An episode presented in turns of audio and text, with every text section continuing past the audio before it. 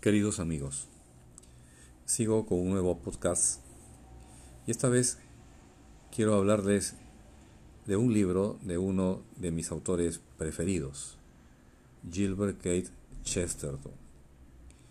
El libro es una obra de teatro, se llama Magia.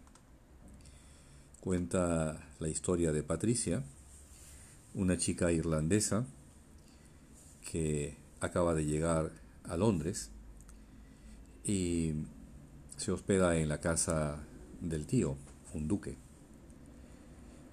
Sale como de costumbre por los jardines y se encuentra con un personaje. No acaba de distinguirlo, lleva una capucha y ella le pregunta quién es. Eh, él no contesta nada y le dice, ¿eres un duende?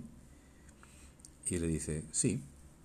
Y empieza un diálogo de duendes, de elfos, de ese mundo maravilloso que es el mundo de los cuentos de hadas. La chica está convencida de que ha visto un duende. Al día siguiente, el tío reúne a dos amigos más, a Patricia y al hermano que llega de Estados Unidos. El hermano más bien es un descreído. Eh, Patricia ya le había contado al duque que había visto un duende. Eh, y para quitarle esa idea, él contrata a un ilusionista. La chica está convencida de que ha visto un duende. Llega el ilusionista de la noche y resulta que aquel personaje extraño que vio la noche anterior en el jardín era este ilusionista que se había tomado unos minutos para hacer una práctica en el jardín cercano a la casa de este duque. La chica eh, queda tremendamente desilusionada porque ella desconocía esta sorpresa y le dice al ilusionista, habría preferido que fuera usted un ladrón.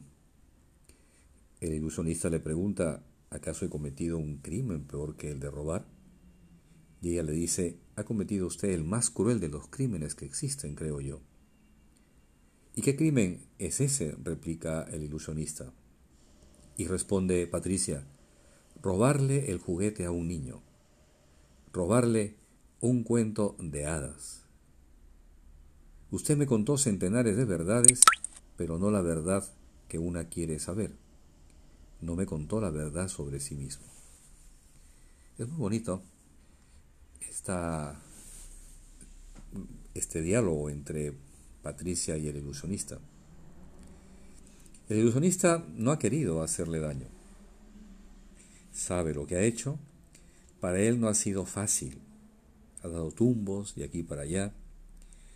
Y dolido por sus acciones, le dice a Patricia, ¿culpará usted a un hombre, señorita Carleon, si ese hombre disfruta del único cuento de hadas que ha tenido en su vida? Suponga que le dijera que esos círculos absurdos que dibujaba para practicar eran en realidad círculos mágicos. Suponga que le dijera que las palabras mágicas que pronunciaba eran la lengua de los elfos. Recuerde, él ha leído cuentos de hadas tantos como usted. Para el ilusionista, haber tenido ese diálogo con Patricia es su cuento de hadas, el único cuento de hadas que ha tenido en su vida, porque su vida ha sido difícil. Pienso que la vida tiene de verso y golpe, alegrías y llantos, luces y sombras.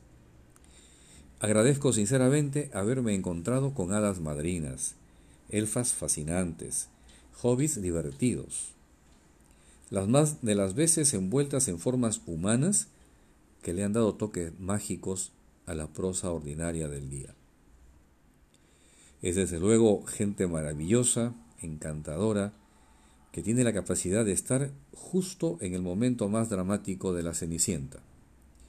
Unas velitas, un chocolate, un café, una infusión, unas palabras de ánimo o simplemente compartir silencios suficiente.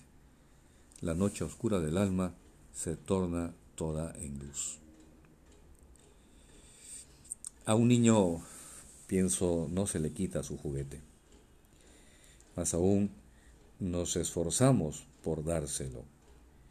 Y si tenemos que cortar un pedacito de cielo para arrancarle una sonrisa, lo hacemos.